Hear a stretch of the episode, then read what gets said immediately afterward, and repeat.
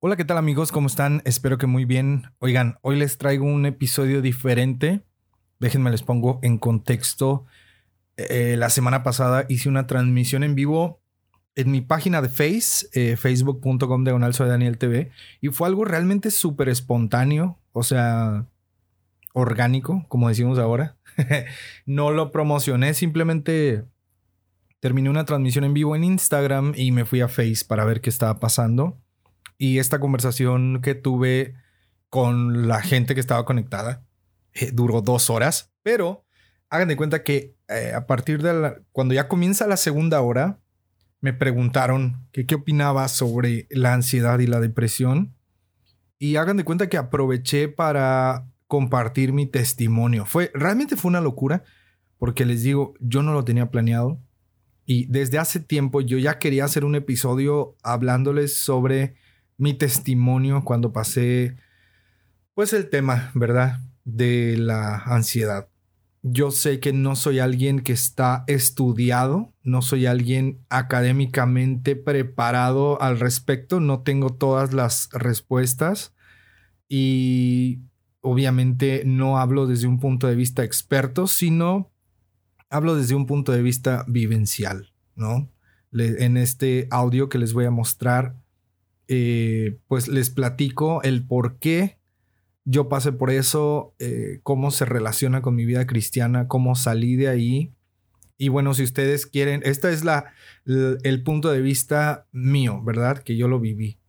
Y si ustedes quieren saber eh, la otra parte de la historia, que es cómo lo vivió Amy, mi esposa, ustedes pueden ir a mi cuenta de Instagram, en el área de Instagram TV. Tengo como, son cinco transmisiones eh, es, una, es una gran transmisión de cinco horas, fue una locura. Pero me parece que en la tercera transmisión, segunda o tercera, es cuando hablo, eh, platico con Amy sobre cómo ella vivió este proceso conmigo. Y, bueno, si tú quieres verlo o escucharlo, igual puedes darte una vuelta terminando este episodio. Te adelanto que este episodio está más largo de lo normal porque eh, lo estoy sacando desde una transmisión desde mi face, ¿verdad? Entonces tú vas a poder eh, escuchar alguna interacción que yo tengo, leyendo comentarios, etcétera. Pero creo que es una buena oportunidad para compartirte eh, lo que pasé. Tal vez te vas a sentir identificado. Eh, o tal vez no, no lo sé. Tal vez conoces a alguien que está pasando por lo mismo y algo de lo que diga, espero que te pueda ayudar, pues, a sobrellevar este tiempo o a poder darle algunas palabras a alguien que esté pasando por eso. Y bueno, los dejo con este audio, espero que lo disfruten, espero que tengan tiempo, si no, bueno, no están obligados, ¿verdad? Escucharlo todo de, un, jalón, como decimos acá. Pueden pausarlo, pueden hacerse preguntas, tomar notas, etcétera, y, y espero que de esta conversación salga algo, algo muy bueno. Por eso se los comparto. Y bueno, aprovecho porque formateé mi computadora y estoy probando de nuevo todos los programas. estoy probando que todo esté en orden. Y bueno, amigos, los dejo con este episodio número 11, La ansiedad y yo. Y bueno, les dejo el audio. Muchas gracias. Les mando un saludo. No olviden que pueden encontrarme en redes sociales, Facebook, Twitter, Instagram y YouTube como Soy Daniel TV. Nos vemos. Dios les bendiga. Bye. Esperen, olvidaba la frase de este episodio es del libro Ansiosos por Nada de Max Lucado, que dice así, el miedo ve el peligro y la ansiedad se lo imagina. Mm. Disfrútelo. Hola, yo soy Daniel TV y bienvenidos a mi podcast Simple Cristiano, donde platicaremos sobre la importancia de llamarse cristiano y vivir como tal. Conversaremos sobre las disciplinas que requiere la vida del creyente y que muchos ignoramos. Esto es Simple Cristiano, donde la fe y el testimonio se ponen a prueba. Me dicen que qué opino de, la depresión en los cristianos. Yo pienso que, es, que somos carne. Una vez un amigo me dijo, un amigo me dijo, cuando te duele un brazo, o cuando te duele el riñón o cuando te duele el estómago o cuando te duele algo, vas al doctor, ¿no? Y, y muchas veces uno dice, pero cuando tu mente empieza a volar y empiezas a hundirte en pensamientos, no sé, suicidas o en pensamientos de, de, depresión, ¿por qué no vas a un psicólogo? ¿Por qué no pides ayuda? ¿no? Entonces, eh, pues sí, amigos, realmente yo creo que es real la depresión. O sea, creo que es real. No puedo decir que yo pasé un tiempo profundo en, depresión, pero conocí la depresión en un tiempo, en el 2016 para ser exactos, 2016-2017, sí pasé por un tiempo de, de ansiedad y, y, muchos podrán decir, no, es que tú no conociste la ansiedad. No, realmente, realmente sí he conocido, he conocido la ansiedad, o sea, he conocido los ataques de, de pánico he conocido cuando cuando empiezas a sudar frío, cuando te empiezas a marear, no puedes hablar con la gente, la comida no te pasa, eh, no te puedes relacionar con otros, de pronto algo te da miedo y empiezas a llorar de la nada, te haces bolita, tienes un miedo que no sabes de dónde viene. Todo eso lo, lo pasé muy, muy fuerte. Entonces, yo creo que es real. Yo creo que es real y, que si estás pasando por algo así, yo te recomendaría que vayas con un experto en eso. O sea, atiéndete, ¿no? Muchas personas, eh, yo puedo decir por mí, yo puedo decir por mí, no quiere decir que con todos va a suceder así, pero yo puedo decir por mí que yo salí de la ansiedad con oración, ayuno y lectura bíblica. Yo puedo decir por mí. No es como que yo ande por la vida diciendo, eh, diciendo, si no haces esto no vas a salir. No, no, no, no, para nada. Y yo creo que es el error que muchas veces cometemos, ¿no? Que si yo siento que a mí me funcionó, a todos les tiene que funcionar y no, yo creo que no es así creo que Dios puede usar diversos medios para que tú salgas de eso. Pero definitivamente yo creo que Dios puede librarte de esa situación. O sea, yo sí puedo, yo sí puedo creer al 100% que, que Dios puede, así como Dios puede sanar tu cuerpo, Él puede sanar tu mente. Yo lo creo. Eh, la palabra de Dios nos enseña que llevemos cautivos eh, nuestros pensamientos a Cristo.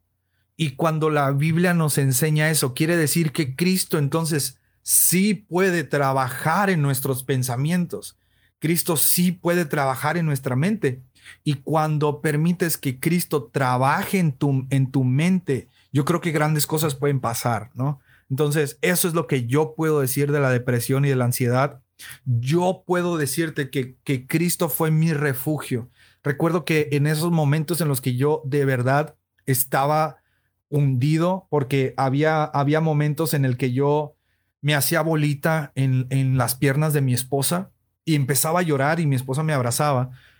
Eh, yo no sabía qué sucedía, o sea, yo no podía dimensionar qué estaba pasando, yo no podía explicar nada. Entonces, yo eh, porque trabajamos con, con el pastor, trabajamos en el equipo pastoral, yo tenía llaves de la iglesia. Entonces yo literal estaba a las ocho y media de la mañana en el altar llorando solo. Yo, la oración es a las nueve de la mañana. A veces yo llegaba a las ocho y cuarto y no hacía nada más que llorar en el altar. De verdad, no pedía nada más, simplemente lloraba porque no entendía qué estaba pasando. Entonces, yo sí puedo asegurarte que, que Cristo puede sacarte de ahí, pero no puedo asegurarte que vas a salir de la misma manera que yo salí.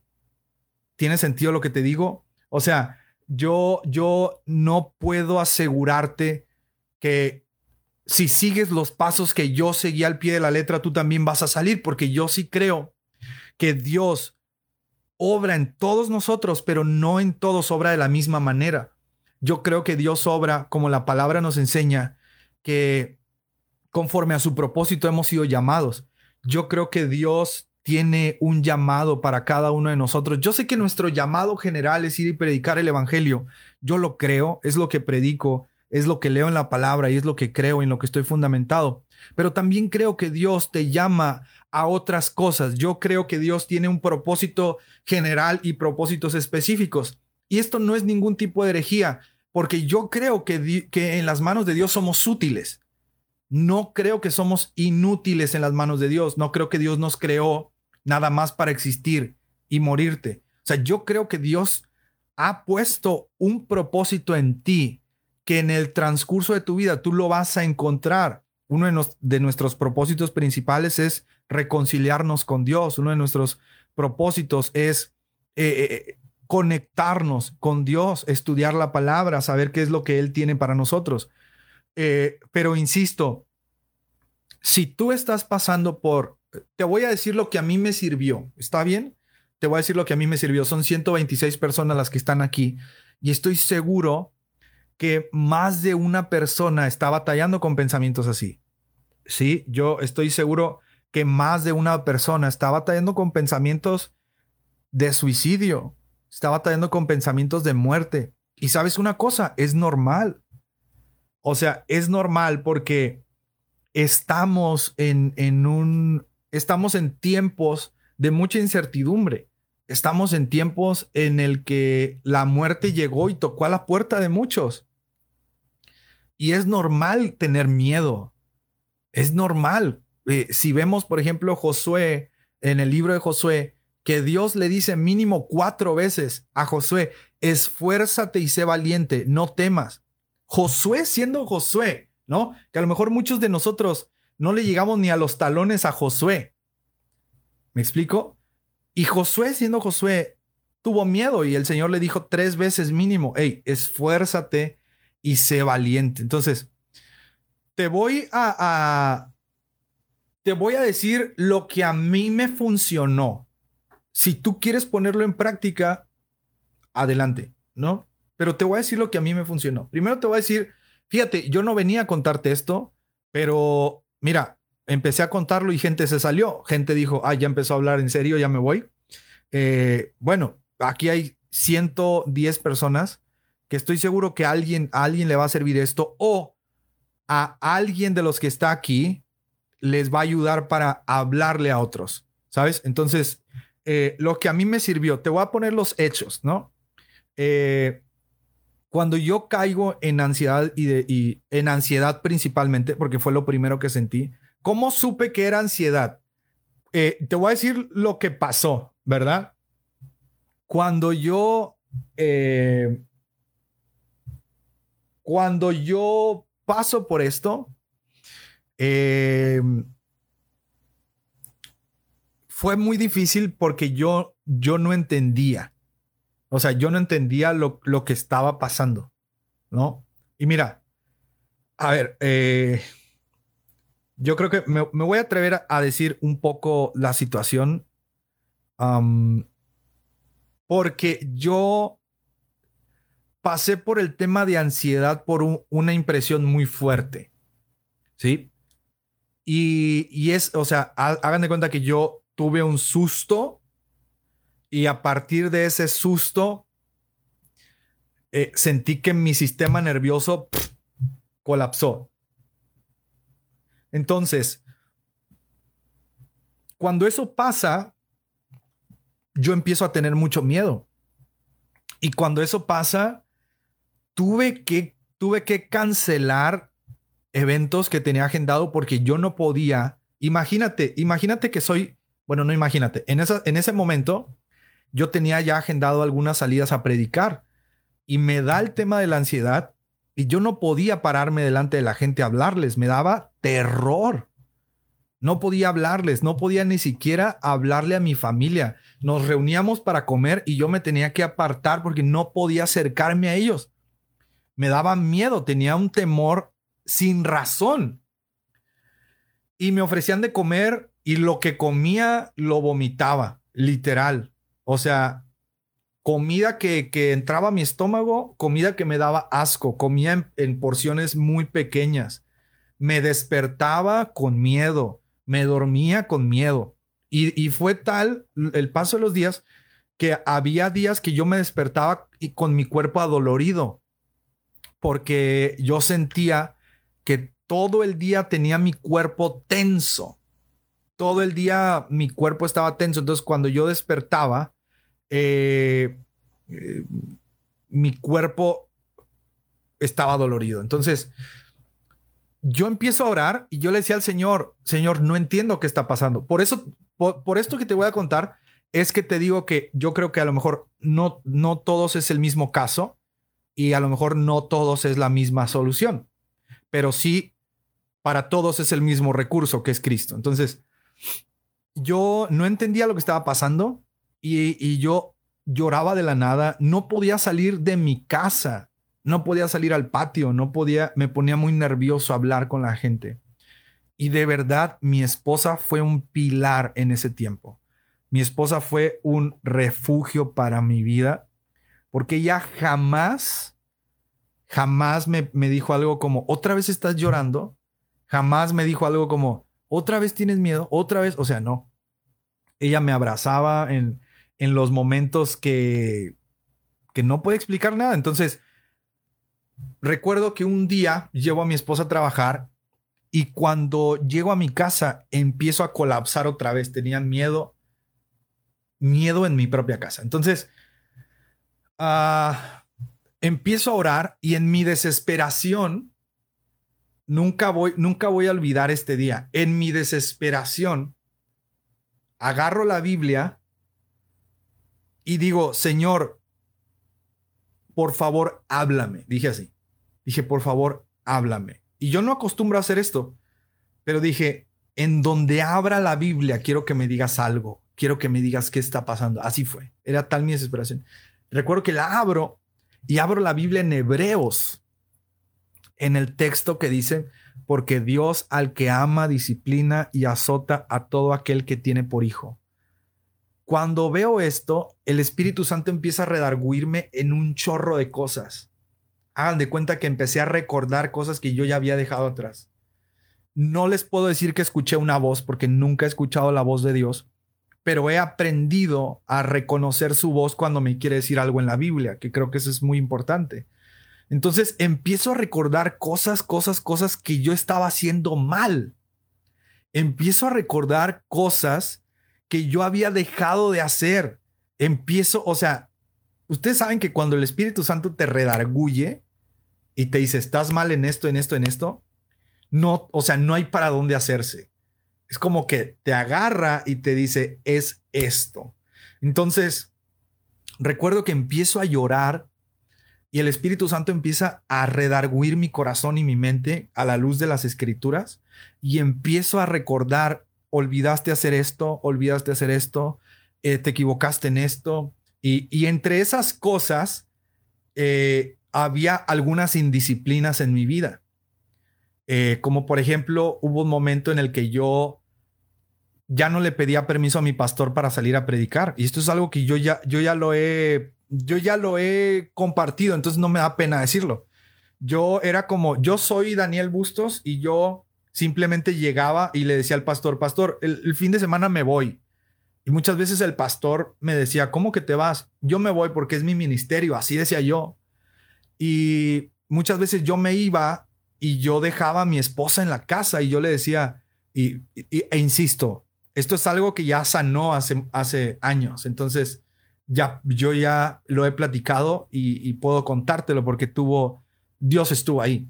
Entonces, eh, recuerdo que yo me iba y, y yo le decía a mi esposa, ¿sabes que El fin de semana me voy, me voy a, a predicar a tal lugar.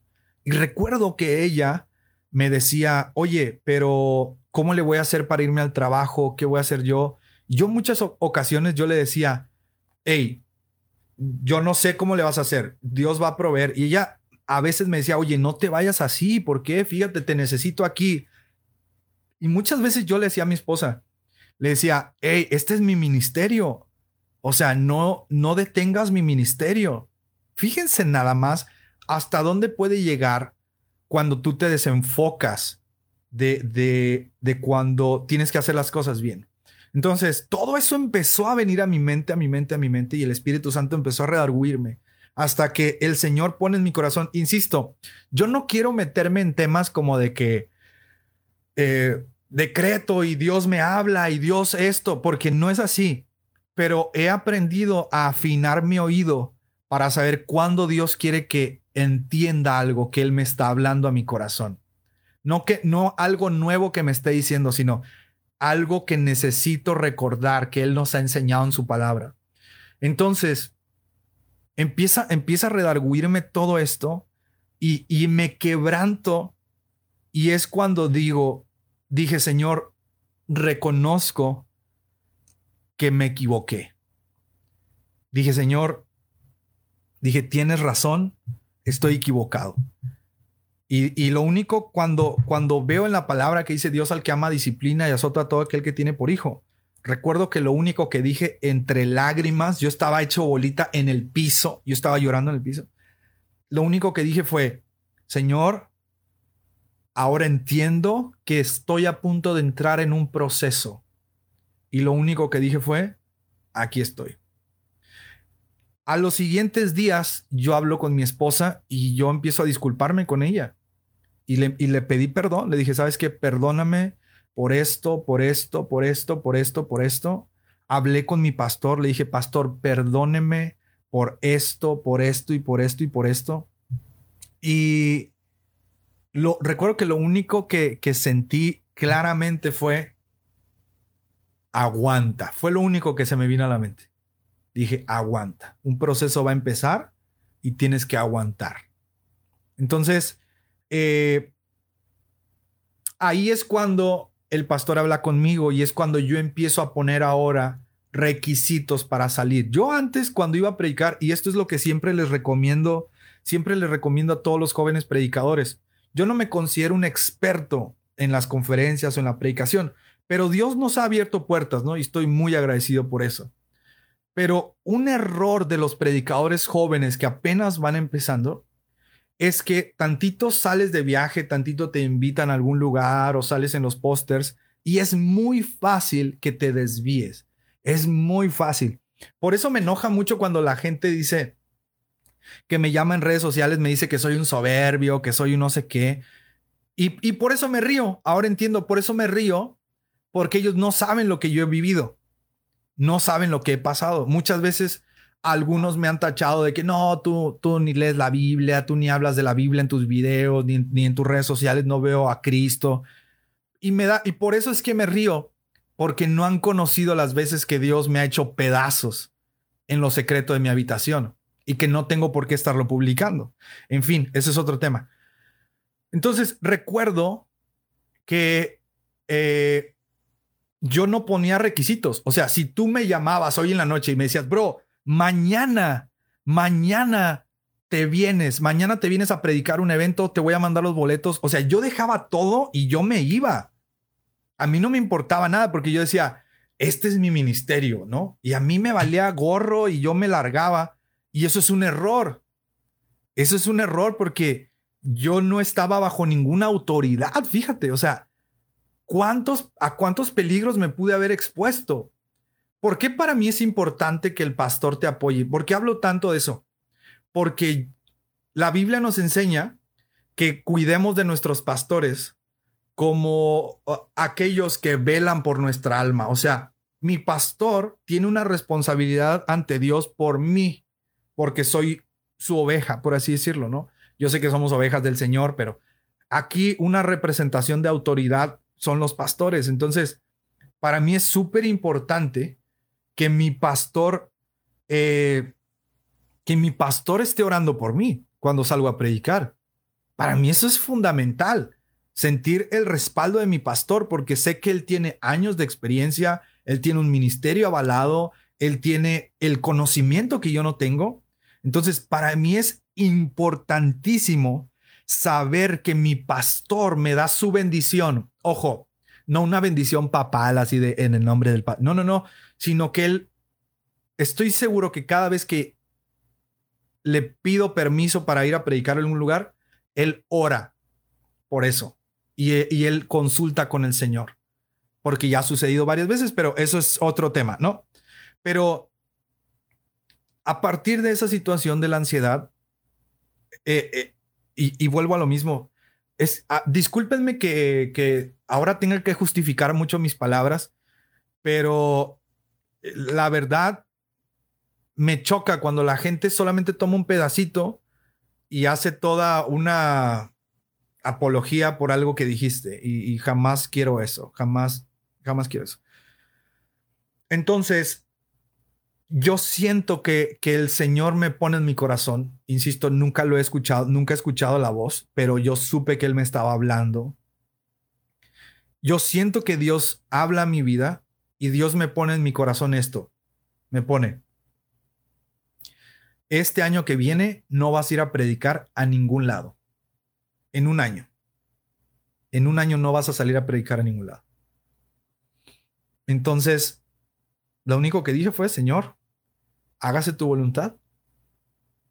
Y recuerdo que en el 2017 no salí a predicar a ningún lado. Y me llovieron tantas invitaciones a predicar y a todas les dije que no. No, no, no, no, no. Y, en esa ocasión fue difícil decir que no, porque tú sabes a quién no le gusta que te inviten a predicar, a quién no le gusta viajar, a quién no le gusta que le paguen su boleto de autobús o de avión a ir a viajar, a quién no le gusta que, que, te hospeden en un hotel, que te inviten de comer, a quién no le gusta, ¿no?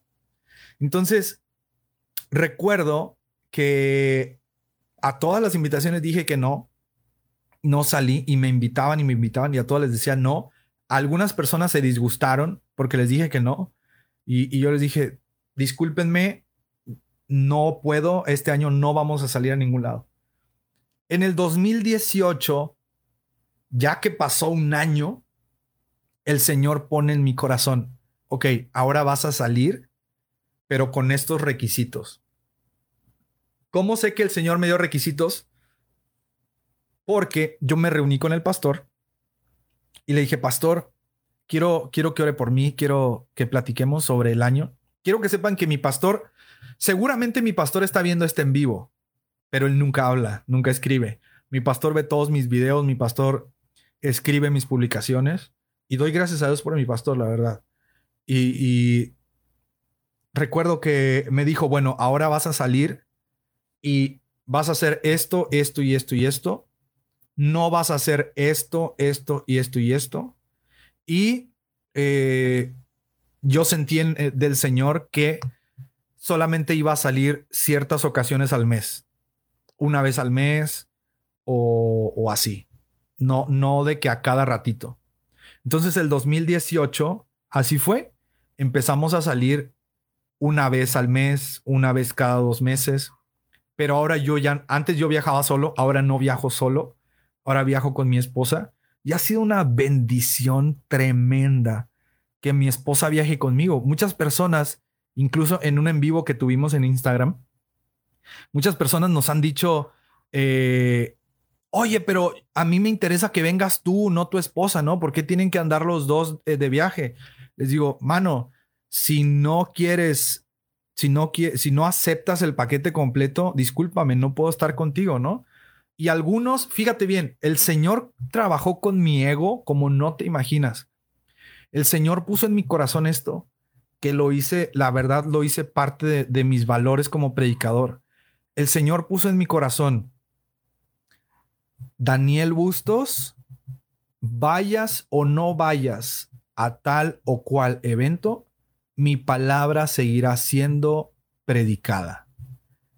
Cuando el Señor pone en mi corazón eso, todo mi ego se hizo pedazos. Todo mi ego se hizo trizas.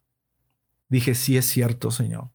Dije, vaya o no vaya yo, tu palabra sigue siendo predicada. Y eso muchas veces no lo entendemos como, como predicadores juveniles, ¿no? decimos, no, es que tengo que mover cielo, mar y tierra porque yo tengo que ir a cumplir el objetivo de Dios. Brother, no eres el único predicador del mundo, mano. Y así como Dios te usa a ti, puede usar a otros. Tan tan. No, no, eh, no pongas el ministerio por encima de la soberanía de Dios. neta. Bueno, igual eso es tema de otra transmisión en vivo. Entonces eh, empiezo a salir ahora con mi esposa y Dios nos empezó a bendecir de una manera increíble y no precisamente monetaria, porque realmente no, no ha sido así. Pero nos empezó a bendecir porque todo se alineó. Todo, todo estaba alineado a lo que Dios quería. Ahora yo no, sal, yo no salía ya sin orar, yo no salía sin la autorización pastoral, yo no salía si mi esposa no iba, yo no salía si esto, si lo otro. Y fíjate que las personas que, que han honrado es eso que, que nosotros les decimos, esas personas nos hemos, hemos, ¿cómo decirlo? A ver, déjenme organizar mi, mi, mi pensamiento. Las personas que nos han llevado a sus eventos, a pesar de todo lo que nosotros decimos que necesitamos, los viáticos, etcétera, etcétera, y todo eso, y que viajo con mi esposo y todo, esas personas que nos han llevado hoy en día, hemos hecho una amistad tan fuerte y tan chida, que es una amistad que solo Dios puede conectar. Y con eso me quedo. Por ahí me, preguntan, ¿cuál es la parte más emocionante de trabajar? ¿Cuál es la parte más emocionante de trabajar para Dios? Yo creo que para mí la parte más emocionante de trabajar para Dios es saber que tú puedes ser parte de un cambio de rumbo en la vida de un joven.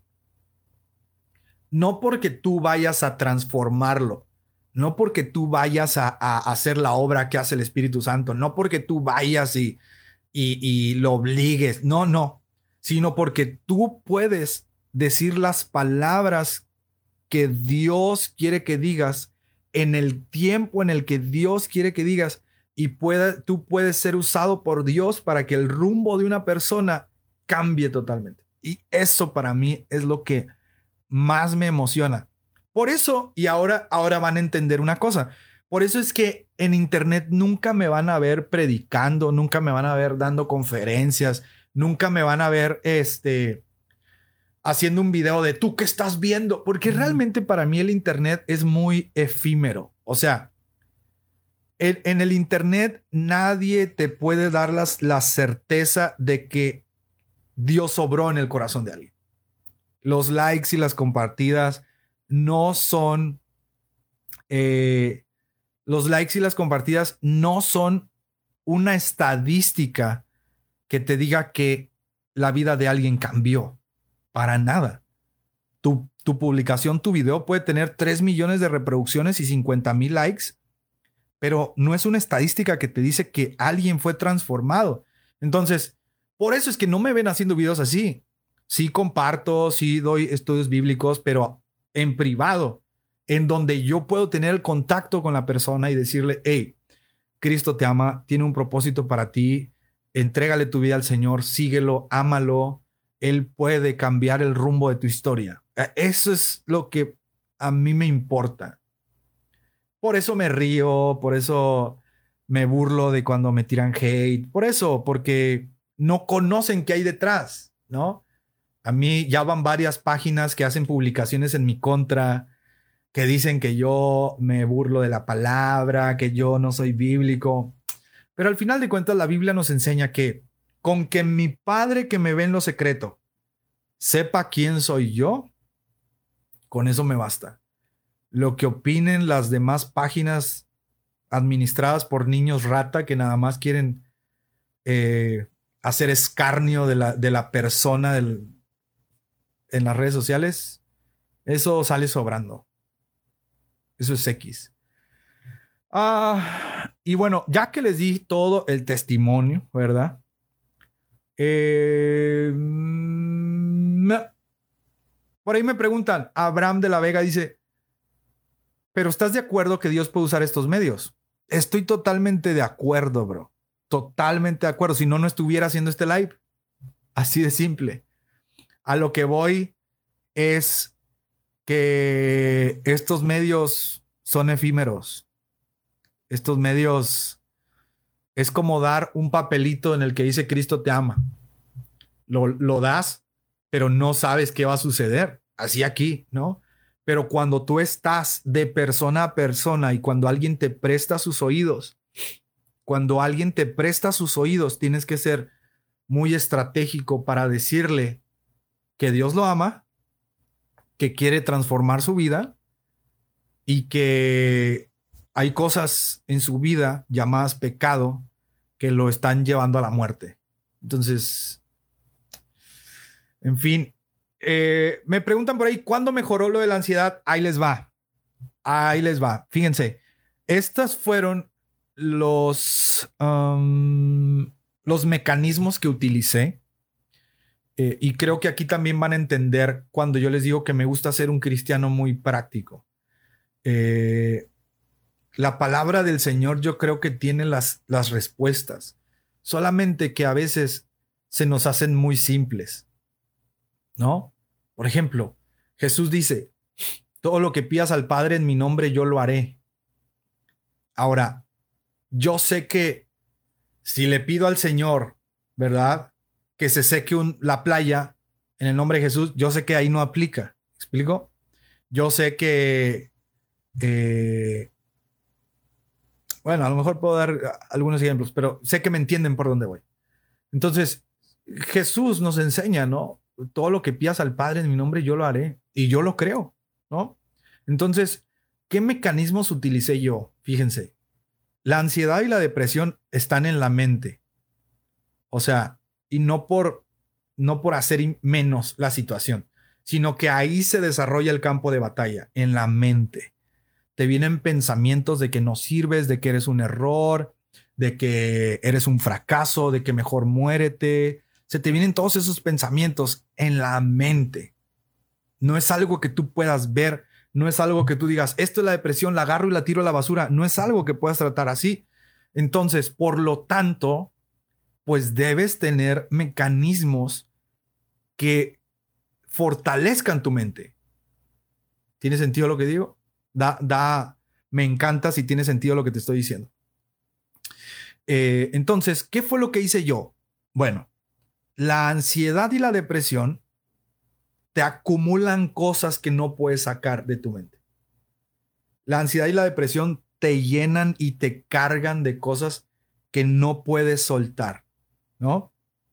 Te llenan de cosas que, que, te, que tienes guardado. Entonces yo dije, ¿cómo puedo sacar esto que tengo dentro de mí, que no me atrevo a hablarlo? Dije, pues me voy a llorar. Dije, uno de los métodos más buenos para descargarte, descargar tus emociones, es llorar. Cuando terminas de llorar, ¿cómo te sientes? Así de... Ah. Entonces dije, bueno, si voy a llorar, pues qué mejor cosa que llorar en el altar. Fue lo que dije. Entonces, recuerdo que yo iba a dejar a mi esposa su trabajo y, de dejarla, yo me iba a la iglesia y me pasaba como media hora llorando. O sea, como media hora estaba llorando así en, el altar sin decir nada. Sin decir nada. O sea, me arrodillaba y empezaba llore, llore, llore, llore, llore, llore. Ya que sentía que descansaba, ahora empezaba a orar. Decía, Señor, ayúdame, eran mis palabras. Señor, yo decía, ayúdame. Yo decía, tú me hiciste, tú me creaste, tú eres mi creador, tú conoces, tú sabes qué está fallando aquí en mi mente, tú lo sabes. Yo decía, trabaja en mi mente, trabaja en mi mente. Entonces, una de las cosas que hice fue llorar en el altar.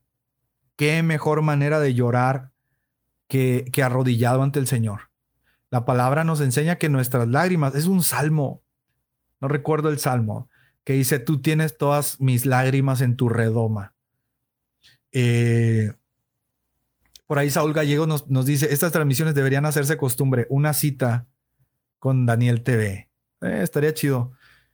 Entonces, ese texto tú tienes mis lágrimas en tu redoma. Me parece que es Salmos. Por ahí si alguien lo encuentra y lo quiere compartir, ¿qué salmo es? Se los agradezco que lo, que lo comenten aquí. Y cosa número uno, llorar. Llorar en la presencia de Dios. Me sirvió. Entonces, eh, sí.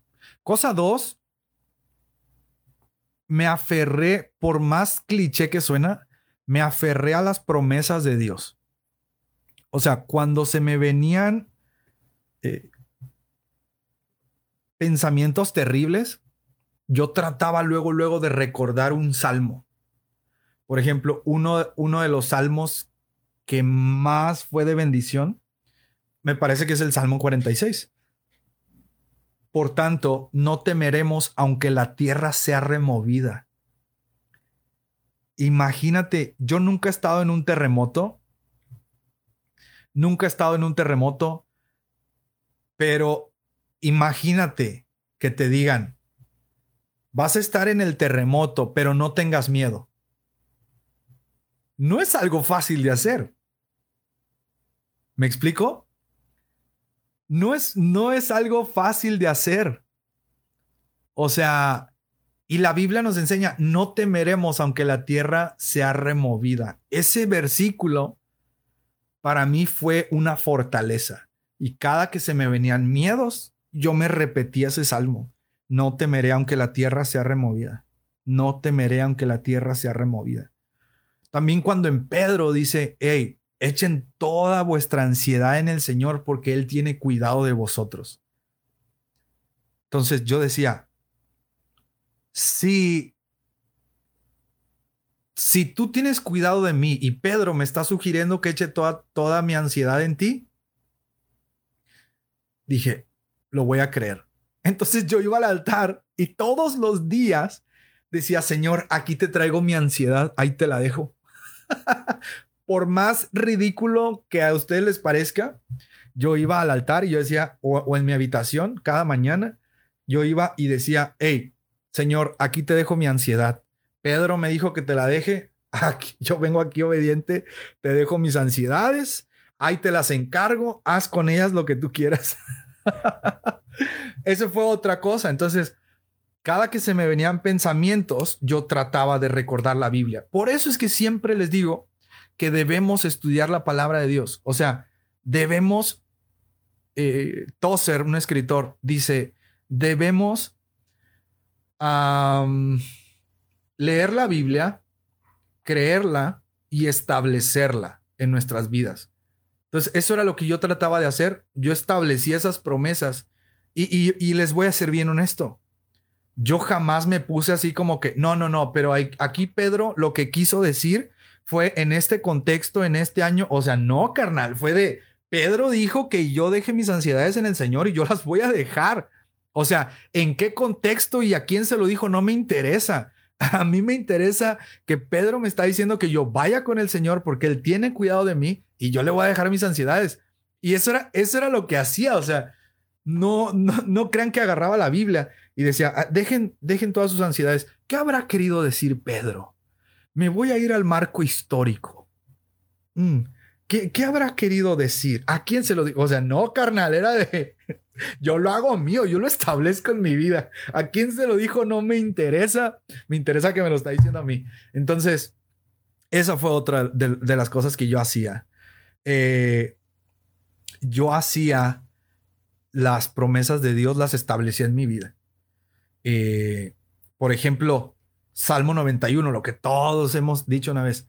El que habita al abrigo del Altísimo morará bajo la sombra del Omnipotente diré yo a Jehová, esperanza mía y castillo mío, mi Dios en quien confiaré. Entonces, cuando dice no temeremos, se me olvida. Y eso que es un clásico, se me olvida. Pero no temeré el terror nocturno, ni saeta que vuele de día, ni pestilencia que de noche vengan. Entonces, yo hacía mías esas palabras. Yo decía, no voy a temer de lo que sienta en la noche antes de dormirme. ¿Fue fácil? No fue fácil, obviamente. Por eso te digo, no es de un día para otro. Recuerdo que fueron como cuatro meses en los que estuve eh, intensamente en la ansiedad, como cuatro meses. Los otros meses fue ya bajando. Pero sí, cuatro meses fue de lucha intensa, intensa, intensa. Por ahí me dicen que sirve el ayunar. Honestamente, brother, yo no ayuné cuando estaba en ansiedad y te voy a decir por qué. Porque ni siquiera podía comer. no podía comer. Entonces, yo, o sea, literalmente me la viví en ayuno, pero no era un ayuno, no podía comer. Entonces, no voy a venir tampoco a mentirte y a decirles, ¿verdad? No, yo estuve en ayuno y en oración. No estuve en ayuno, brothers. Realmente no. Simplemente no podía comer. Entonces, después, otro mecanismo que me sirvió fue eh, hablar. Hablar, hablar, hablar, hablar. Porque lo que hace la depresión es encajonarte. Lo que hace la ansiedad es guardarte en una cajita y que no salgas de ahí. La ansiedad te hace no, que no puedes ver a otro lado, no puedes hablar. Entonces yo me, me obligué a rendir cuentas. Por ejemplo, yo todos los días me reportaba con mi esposa. Todos los días, todos los días, todos los días, aunque todos los días le dijera lo mismo, todos los días me reportaba con mi esposa y le decía, amor, hoy me sentí así, hoy me sentí así, hoy me sentí así todos los días trataba de hablar con amigos, todos los días trataba de explicarles cómo me sentía, todos los días para poder también liberarme de lo que yo tenía eh, en mi mente, ¿no? Todo lo que me estaba estorbando. Entonces yo hablaba, hablaba, hablaba, hablaba, hablaba. Y bueno, ¿qué otra cosa me, ayudó? Eh, creo que prácticamente esos fueron los mecanismos que me ayudaron. Eh, y les, les insisto, creo que a lo mejor no todos los que están pasando por eso, a, lo mejor alguien que está pasando por eso aquí, no creo que forzosamente esté pasando porque tuvo un proceso de disciplina como yo. Eso sí, o sea, no les voy a decir, yo creo que tú algo estás haciendo mal. No, no, no. Eh, lo que sí creo y te invito es, deja que Dios obre. O sea, deja que Dios obre en tu vida, deja que Él actúe. Muchas veces queremos que Él nos saque de esto, pero no lo dejamos trabajar. O sea, déjalo trabajar. Déjalo trabajar. Me preguntan por ahí, eh, ¿cómo empezaste a comer más? ¿Fue natural? Eh, sí, realmente fue natural. Bueno, natural y empecé a dar pasos. Empecé a dar pasos. Fíjense, otra cosa que me sirvió que va ligado a lo de la comida. Y ya con esto como que voy ah, finalizando, ¿verdad? La transmisión, porque pues tampoco los quiero tener aquí una y media de la mañana. Yo solamente venía a saludarlos y miren, cada vez que vengo a saludarlos, algo nuevo sale para hablar. Este, cuando yo me despertaba, no sé si les ha pasado, que somos muy buenos para ministrar a otros. Somos muy buenos para darle palabra a otros, ministrarlos, orar y decirles, bro, todo va a estar bien, eh, lo mejor está por venir y etcétera. Pero somos pésimos en ministrarnos a nosotros mismos. ¿Les ha pasado? Dale, dale, me encanta si te ha pasado. Entonces yo, otro de los mecanismos que hice fue hablarme a mí. No, no en el tema de la confesión positiva no en el tema de que párate y declara que eres un campeón y párate. O sea, no, no, no. Eh, sino que yo me hablaba vida. Por ahí me dicen, ya apaga el aire. ya saben que cuando apago el aire acondicionado es que ya se acabó. Eh, yo todos los días me levantaba y casi siempre lo que hacía era, me veía al espejo y yo me hablaba vida. En el mero sentido de fe. Yo me veía al espejo y yo decía, tú vas a salir de esto y me empezaba a hablar, Dios tiene un propósito aquí, Él está contigo, no tengas miedo y yo empezaba a hablarme y muchas veces empezaba a llorar yo solo. Y, y yo empezaba a hablarme y a hablarme vida. Y yo decía, tú eres un hijo de Dios, Dios tiene el control, vas a salir de esto, y aún en medio de esta situación, y yo empezaba y empezaba a hablarme vida a mí. Y eso me ayudó. O sea, eso también me ayudó porque muchas veces nosotros mismos somos los que nos matamos, o sea, con nuestras palabras. Nosotros mismos nos cortamos la fe. Nosotros mismos eh, se nos olvida todo lo que sabemos de la palabra de Dios, se nos olvida y le predicamos a todos menos a nosotros. Entonces, es, eso es otra de las cosas que yo empleé. Me hablaba vida a mí mismo. O sea, neta, yo creo, eh, y vuelvo a lo mismo, yo creo, oigan, qué profunda se puso la conversación, ¿no? Todavía me quedan dos tragos de café. Qué profunda se puso la conversación. Yo creo que Dios tuvo un propósito aquí. En fin. Eh, yo nunca he sido alguien que crea en la, en la confesión positiva. ¿Qué es la confesión positiva? Que te hables bonito todo el tiempo. Que que te hables bonito todo el tiempo y que digas, sí, tú eres un campeón, todo va a estar bien, porque no siempre todo va a estar bien. Si lo vemos desde, desde la vista de Dios, sí, todo va a estar bien. Salmos nos enseña, salmos o proverbios, si alguien igual puede ponérmelo aquí en los comentarios, se lo agradecería. Él nos guiará aún más allá de la muerte. O sea, Dios no te dice, no vas a sufrir o no te vas a morir. Dios dice, yo te voy a guiar aún más allá de la muerte. Ese texto, man, o sea, ese texto es de los que, de los que pocos nos atrevemos a, hacerlos, hacerlo nuestro. Todos hacemos nuestro el, el, los textos bien chidos, ¿no? Somos linaje escogido, real sacerdocio, nación santa, pero también es texto para nosotros. Él nos guiará aún más allá de la muerte. Y eso también me ayudó muchísimo en el tiempo de ansiedad y depresión. Porque había momentos en el que yo sentía que me iba a morir. Incluso, gracias a Dios, nunca se me vino a la mente pensamientos de suicidio. Pero sí le perdí el miedo a morir. Dije, Señor, si así voy a estar todo el tiempo, ya llévame. Yo así decía. Y, y recuerdo que ese texto fue, Señor, eh, tú me vas a guiar más allá de la muerte. Y se los digo y neta, así como que, ay, se me quebranta la voz y... Y, y sí, y otra de las cosas que puedo asegurarte es, mi esposa siempre, todos los días me decía, movimiento es vida. Movimiento es vida. La ansiedad y la depresión siempre te van a querer estático.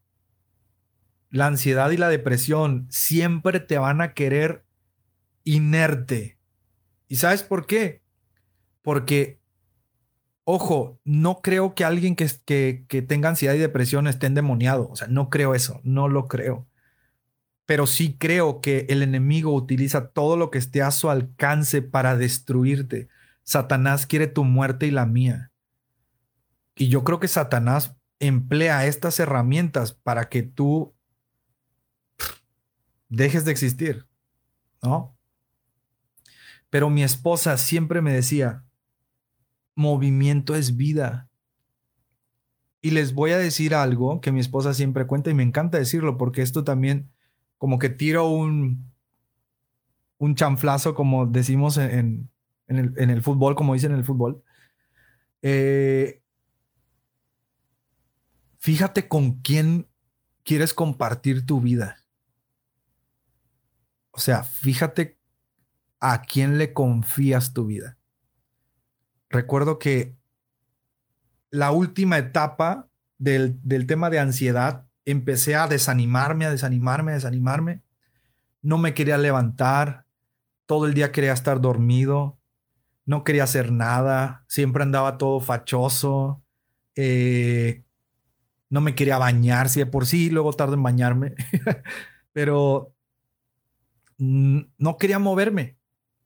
Y, todo el día quería, quería estar acostado en la cama. Y recuerdo que un día, y estoy seguro que Dios usó a mi esposa, estoy seguro.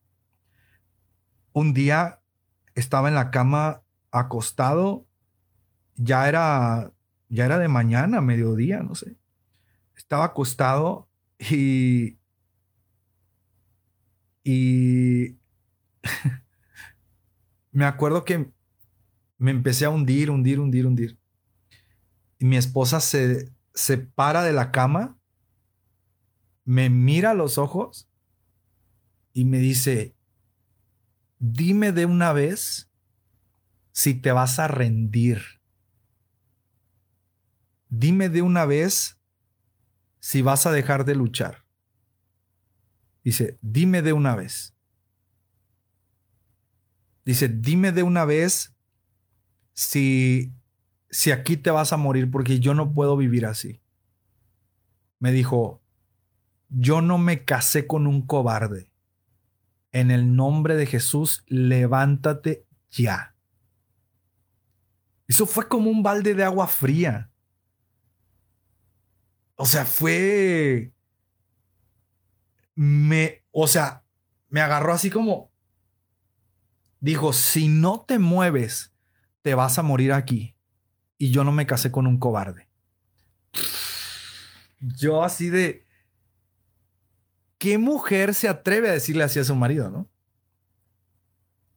Para cualquiera podría decir, esa mujer no es de Dios, ¿cómo le habló? Ey, pero cuando ella me habló así, fue con una autoridad que mi chip cambió. Dije, es cierto, movimiento es vida. Entonces, de ahí empecé a dar pasos. Hagan de cuenta que yo le hablaba a mi comida cuando mi esposa me servía y, cuando mi esposa me servía mucha comida, apenas la veía y me daba asco porque no podía comer. Entonces mi esposa me empezó a servir menos comida y, cuando me servía me decía, tú puedes, dale. Me decía, tú puedes. Entonces, eh, recuerdo que yo le hablaba la comida y yo decía, yo decía, veía la comida y decía, en el nombre de Jesús te voy a comer. decía, esta comida me la voy a comer. No sé cuánto voy a tardar en comerte, pero te voy a comer.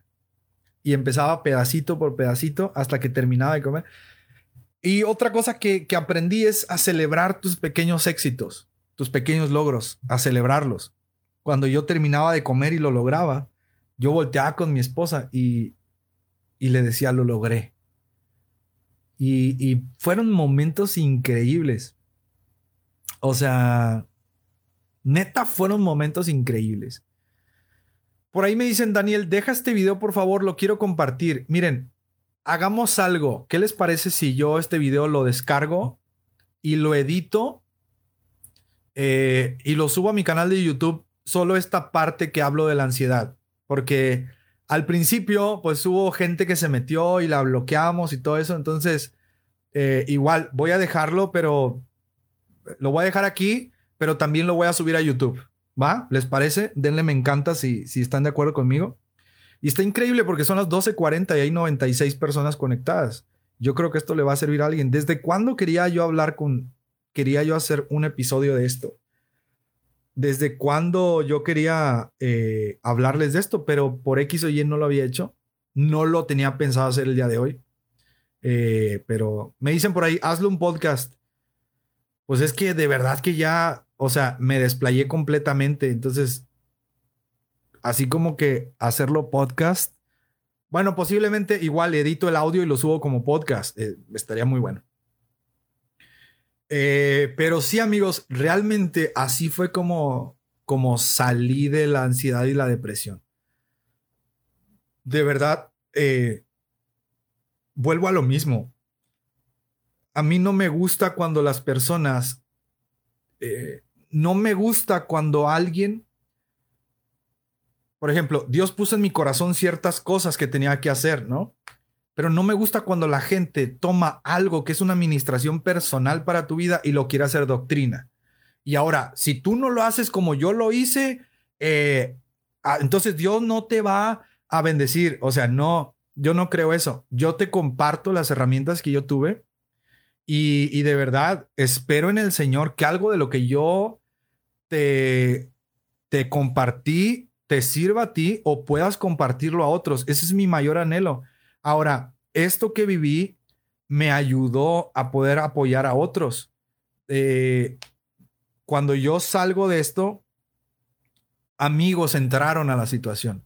Entonces yo pude hablarles. Ojo, no tengo estudios sobre la ansiedad, no tengo investigaciones sobre la depresión, no tengo conocimientos científicos al respecto, no puedo hablarles con estadísticas ni cifras, no puedo, no tengo el conocimiento, pero lo que sí puedo pues es hablarles lo que viví y cómo salí, ¿no? Y realmente salí por gracia de Dios. Es lo es en cómo resumo todo. Fue la gracia de Dios la que me sacó de eso.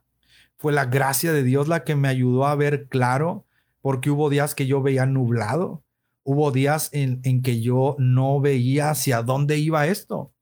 Hubo días en el que de verdad yo decía, no voy a salir nunca de aquí.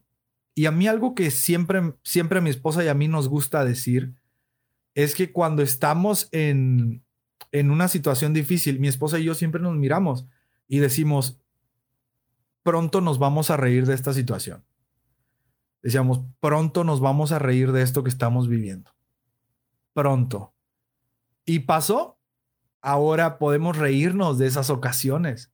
Ahora nos reímos de cuando yo siempre, a veces le hago bromas a mi esposa y ahora nos reímos de cuando ella se levantó al lado de mi cama y me dijo, yo no me casé con un cobarde. Eh, ahora nos podemos reír de eso. Pero fueron cosas que, que tuvimos que pasar y que nos formaron y que estoy seguro Ahora muchas personas le han preguntado a mi esposa, eh, ¿cómo le ayudaste a Daniel? ¿No? ¿Cómo lo viviste? Y bueno, realmente, pues, eh, no es como que en una historia de Instagram puedas contar todo, ¿no? Entonces, gracias a Dios se dio esta oportunidad y, gracias a Dios les puede compartir aquí eh, en, mi historia de Insta, digo, aquí en vivo, eh, pero siempre me gusta decirles, o sea, esto no lo hablo siempre.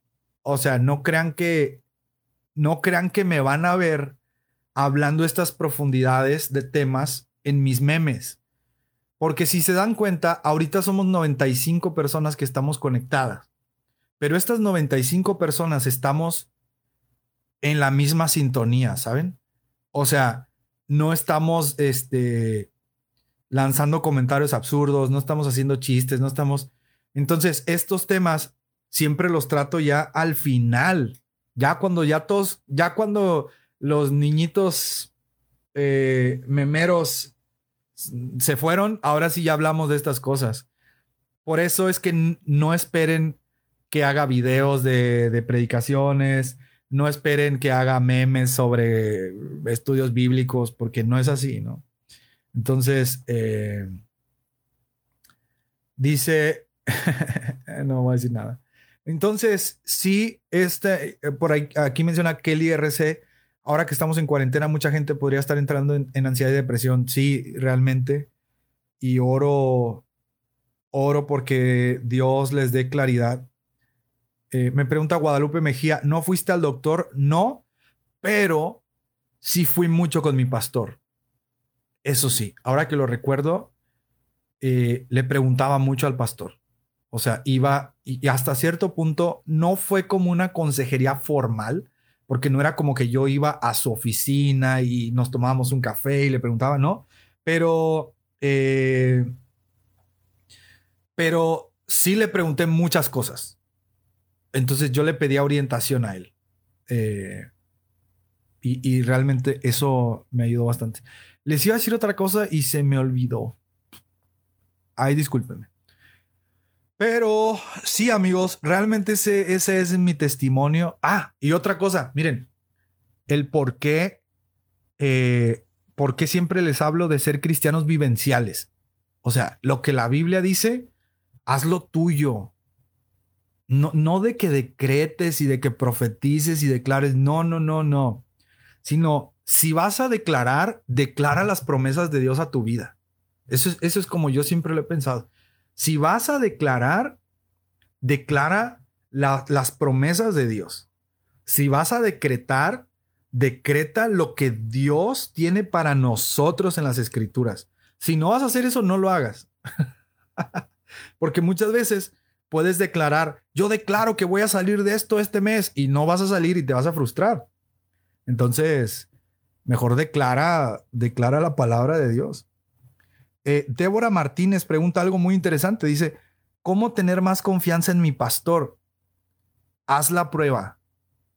Atrévete. O sea, si quieres empezar a confiar más en tu pastor, eh, ves haciendo ejercicios de confianza. Confíale algo pequeño.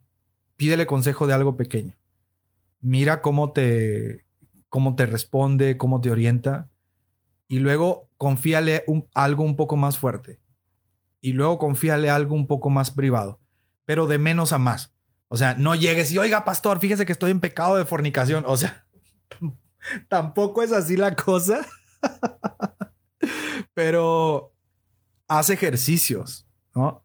Creo que nunca vas a confiar en alguien si no empiezas a, a, dar pequeños pasos, ¿no? Entonces, eh, sí, eh, ¿Qué otra cosa les iba a decir? Creo, creo que ha sido muy interesante la conversación. Honestamente, ya me cansé de hablar. Les soy muy honesto, llevo dos horas hablando. ya me cansé de hablar, pero... Eh, en fin, ¿qué otra cosa les iba a decir? Eh, ah, ya, ya, ya, ya. Este es otro testimonio sobrenatural, se puede decir. ¿por, qué, porque yo siempre les digo que, que sean vivenciales, que tengan un cristianismo vivencial, que se atrevan a experimentar la sobrenaturalidad de Dios. No en este rollo de que grites y te retuerzas o cosas así, no. Yo creo que Dios es mucho más que eso. Yo soy pente, ustedes lo saben. Entonces, yo sé que podrán tener muchas dudas del pentecostalismo y yo, a mí nunca me van a ver aquí hablando mal de ninguna denominación, ni mucho menos. Pero algo que aprendió el pentecostalismo es que el, el pentecostal o pentecostés trata de experimentar, al menos yo, lo que la palabra dice. ¿no? Trato de hacer, de hacer viva. Si la Biblia, si la palabra de Dios es viva y eficaz, yo quiero que también sea viva y eficaz en mi vida. Entonces, recuerdo que una vez estaba aturdido de pensamientos, así. Yo ya estaba en, ya estaba saliendo de todo el tema de ansiedad y hubo un congreso de oración, nunca voy a olvidarlo, nunca voy a olvidarlo. Hubo un congreso de oración y, y recuerdo que la predicación había estado tan genial, de esas predicaciones que, que ya quieres que el que el predicador diga, alguien quiere pasar al altar y quieres pasar corriendo, ¿verdad? Al altar. Entonces, e, era, era una predicadora que yo respeto muchísimo, neta, cuando habla, y aquí muchos podrán decir, no, la mujer no debe predicar. Bueno, yo respeto tu punto, ¿verdad?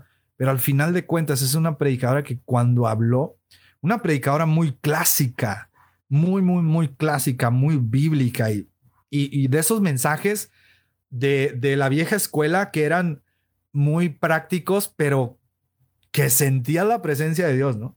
Entonces, sí, con esto, con esto termino. 20 minutos más. le, voy a, le voy a pedir, es más, ya con esto voy a terminar.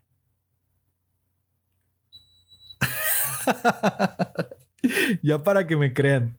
recuerdo que esa, esa ocasión, la predicación estaba a full, a full, a full. Entonces, yo eh, recuerdo que paso a orar y mi mente estaba viciada, estaba viciada mi mente. Y yo decía, ¿qué oro? No sabía qué orar y yo estaba llorando confundido en el altar. Y recuerdo que pasa una hermana, no sé si les ha pasado que, que a veces te dicen, eh, a veces te dicen, hermano, ve y ora por tu hermano, ve y, ora por tu hermano. Entonces, y muchas veces no sabes qué decirles, ¿no? No sabes qué orar. Dices tú, bueno, voy, pero pues, ¿qué oro? Entonces, recuerdo que esa vez yo estaba orando y llorando, quebrantado en el altar, pidiéndole al Señor, háblame, háblame, háblame. Era mi oración, háblame. Y recuerdo que viene una hermana, pone otra hermana que está encargada de todo el asunto de, de oración en mi iglesia, pone su mano en mi cabeza y la hermana lo único, lo único que oró fue esto. me acuerdo y también se me llenan los ojitos así como de, de, agua, ¿no? Lo único que oró fue que puso su mano sobre, su sobre mi cabeza. Yo estaba arrodillado en el altar y la escucho que dice, Señor, aclara su mente. Fue lo único que me dijo. Aclara su mente. Yo me quedé, o sea, me rompí. Totalmente me rompí. Total, totalmente me rompí. Su única oración fue aclara su mente. Y a partir de ahí, yo oré por eso. Lloraba y decía, Señor, aclara mi mente. Decía, cada que, que me arrodillaba y me sentía así como, como que no sabía qué hacer, decía, Señor, aclara mi mente, por favor. Yo decía, Padre, aclara mi mente, aclara mi mente, aclara mi mente. Y se volvió una oración para mí eso.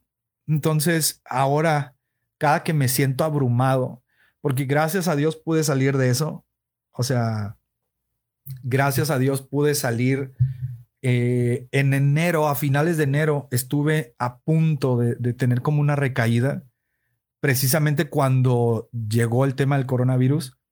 Este, me dio mucho miedo, etcétera. Me tocaba ir a predicar, me entró miedo, tenía que viajar, manejar y casi, casi entro en un ataque de pánico y empecé a orar. Dije, Señor, aclara mi mente, aclara mi mente, por favor, aclara mi mente, aclara mi mente. Y bueno, gracias a Dios les digo, no he recaído. Eh, tampoco es como que, como que ande cantando victoria, ¿verdad? Tampoco ando así como, eh, yo ya salí y ustedes no. No, no, no, eso sería un error garrafal. Pero eh, sí, amigos, realmente eso fue. Y bueno, quiero darles, ahora sí, ahora sí me retiro. Quiero darles las gracias por haber estado aquí. Ya es la una de la mañana, hora Ciudad de México. Eh, espero que esto haya sido de bendición. Voy a dejar este en vivo. Eh, hoy no voy a orar. Ya ven que hemos estado orando. No voy a orar porque fíjense cómo son las cosas. Creo que terminé ministrando a algunas personas. Eh, creo que terminé dándoles una palabra a algunas personas y, y con eso me basta. Y algo que me gusta es, no me gusta estropear el trabajo del Espíritu Santo en nuestra vida. Entonces, en esta noche yo no voy a hacer una oración. Si tú sientes que Dios te ha hablado tu vida y ha tocado tu corazón, si tú sientes que Dios ha estado trabajando en tu mente en estas dos horas que estuvimos en vivo, si tú sientes eso, te invito a que terminemos, terminando esta, esta transmisión, métete a tu habitación y habla con el Señor. No, no quisiera estropear el trabajo que Dios posiblemente está haciendo. Digo posiblemente porque no tengo un espiritualómetro, ¿verdad? No puedo medir qué es lo que cada quien está sintiendo en su casa. Eh, pero no sé, digo, por algo es que, por algo es que, que, que terminé hablándoles esto. Y bueno, yo me retiro, lo único que puedo orar, por ahí Carla dice, tienes que orar si ministraste, aunque sea corto. Eh, mi única oración para ustedes en esta noche es que el Señor, con su palabra, que la obra del Espíritu Santo en la vida de cada uno de ustedes aclare su mente en cualquier situación que estén viviendo. Así es que si ustedes sienten que algo está sucediendo en sus corazones, no lo ignoren, métanse a su habitación, terminamos, oren y sé que Dios va a hablar a través de, su palabra, sé que Dios va a hablarles a su corazón, sé que algo va a suceder. Recuerden, seamos vivenciales en el Señor. Bueno, gracias por escucharme, gracias por estar aquí eh, y Dios les bendiga. A ver si mañana trabajo en subir este video a mi canal y voy a tratar de, subirlo también a mi podcast. Voy a tratar, voy a tratar de subirlo mañana. No se los puedo asegurar, pero voy a tratar de hacerlo, ¿no? Gracias, amigos. Dios les bendiga y, y gracias por escucharme. Creo que creo que me abrí, abrí mi corazón y, y creo que no fue en vano. Creo que fui bíblico, cristiano, espiritual y, y creo, creo que hablé verdad. Y la palabra nos enseña que la verdad nos hará libres. Así es que yo les hablé la verdad, mi mente está tranquila y cualquier cosa descontextualizada que pueda salir de aquí, pues será, será una mentira, porque Dios sabe que todo lo que les dije fue con verdad. Dios les bendiga. Buenas noches. Nos vemos. Hey, descansen. Dios les guarde. Bye. ¿Dónde se apaga?